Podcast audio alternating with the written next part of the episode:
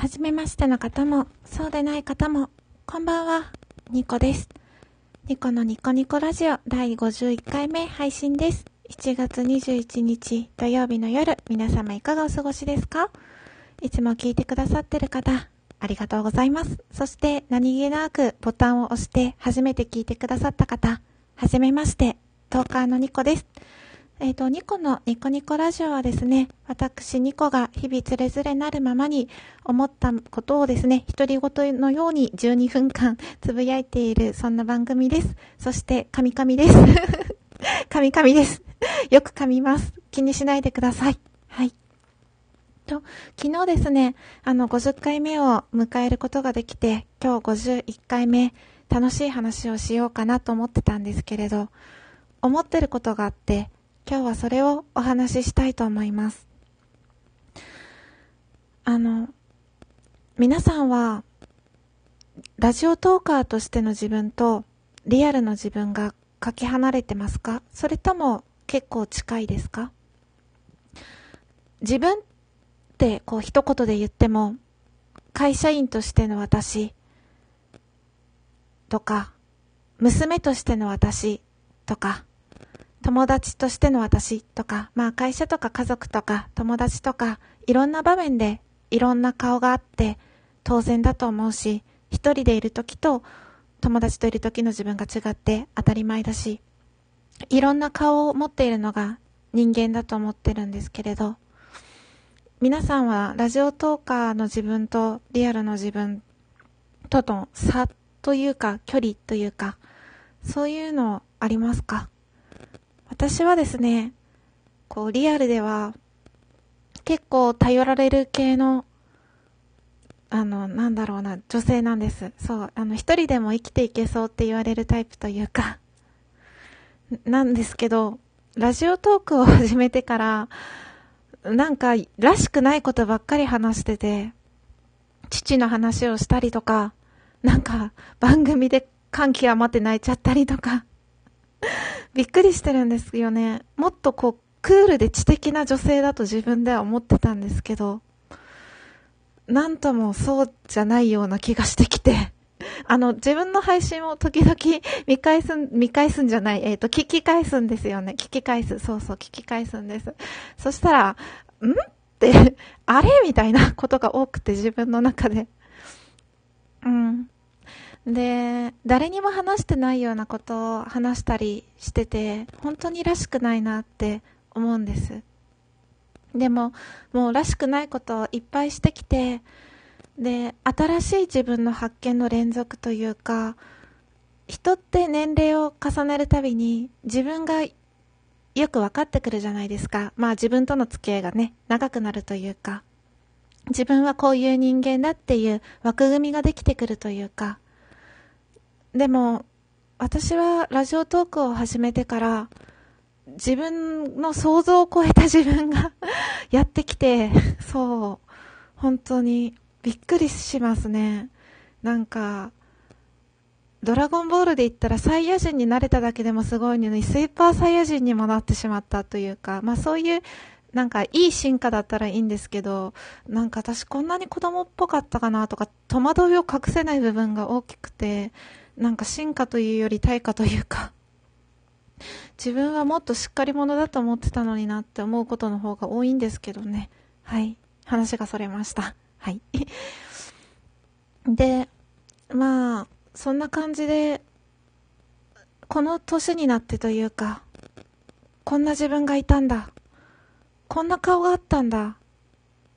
こんな感情を持ってたんだって、新しい発見ばっかりで なんだか日々戸惑っています。で、今日もらしくない話を一つさせていただきます。実は昨日、幻の回ということで、ちょっとお話しした内容を、やっぱり話してみようかなと思って。私ですね、10歳とか、まあ小学生の頃、まあ中学生もそうだったんですけど、その頃まではですね、結構男の子に間違われることが多かったんです。あの、ショートカットでボーイッシュな格好をしてたので、男の子っぽくしてたんです。なぜかっていうと男の子になりたくて 性同一性障害とかそういうことではなくて、明確な理由があって、母にですね、愛されたかったんです、私。母は私を愛してくれてるし、今ももちろん愛してくれてるのは分かってて、愛情を豊かに育ててくれて感謝してるんですけれど、子供の頃ですね、よく、女の子なんだからって言われてたんです。女の子なんだから、お手伝いをしないととか、女の子なんだからおしとやかにしないととか、女の子らしくとか、女の子なんだから部屋をきれいにしなさいとか。兄は部屋が汚くても怒られることはなかったし、遅くまで遊んでも咎められることもなかったし、お手伝いをしないでダラダラしても怒られることはなくて、そういう自由な振る舞いをしても許される兄が、羨ましくて 羨ましくてしょうがなくて、そんな風に可愛がってもらいたくて。でも、それを母に言えなくて、なんとなく、母に言えなくて、それで、それでも自分はですね、幼い時の小さいながらに自分は、じゃあなんで私を女の子に産んだのとか思ってて、反発心はあったのに、それを伝えることはできなくて、それで、あの、表面だけでも反発しようと思って 男の子っぽい格好ばっかりしてました。けなげですね まあ、兄は兄で、お兄ちゃんなんだから我慢しなさいってよく言われてたと思います。そういう記憶が私も残ってて。だから兄は兄で、私は可愛がられて羨ましいなって思ってた部分があると思います。同じ家庭環境で、同じ空間で、同じ両親に育てられても、同じ時を過ごしても、人の目線によって、人の捉え方によって、主観によって、その物語って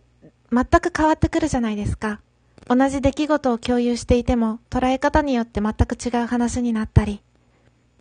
だから、自分だけが愛されてなかったとか、そういうふうには思わないし、母が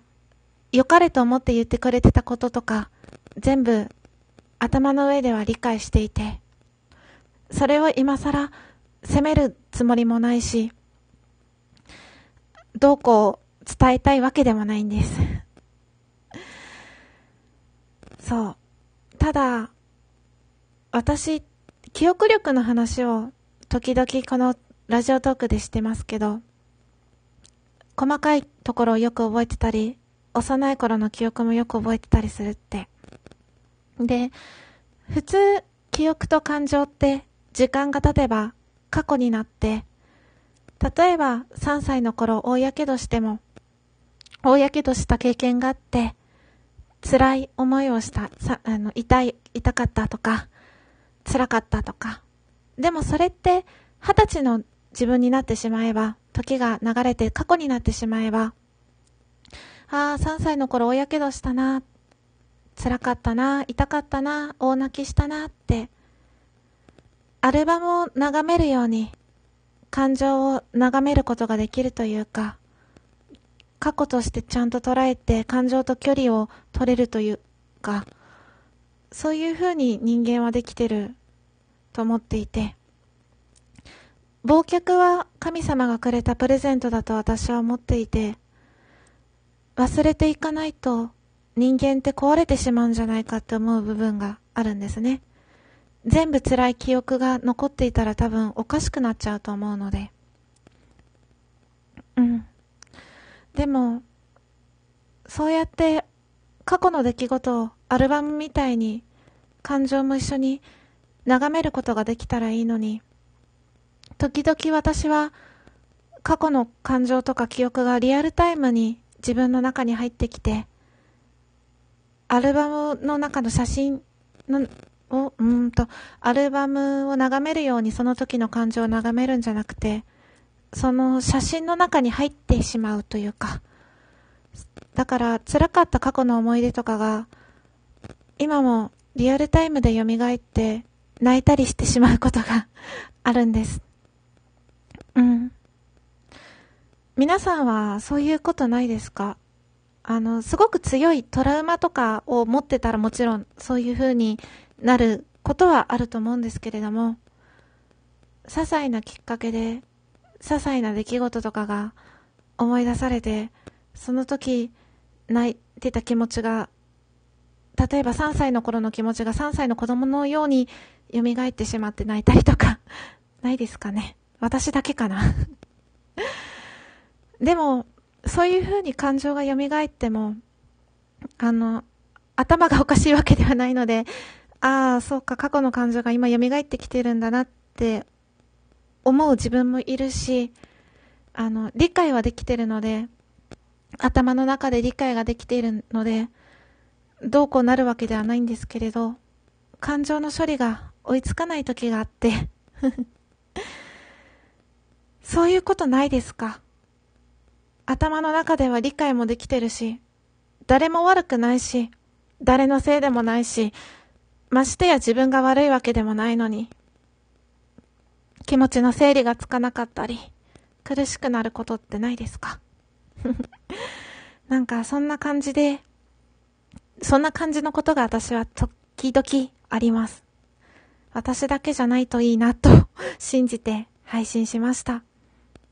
言葉にすると、空気中で音になって感情が薄れるかなと思って話してみました。はい。ではまた次回。バイバーイ。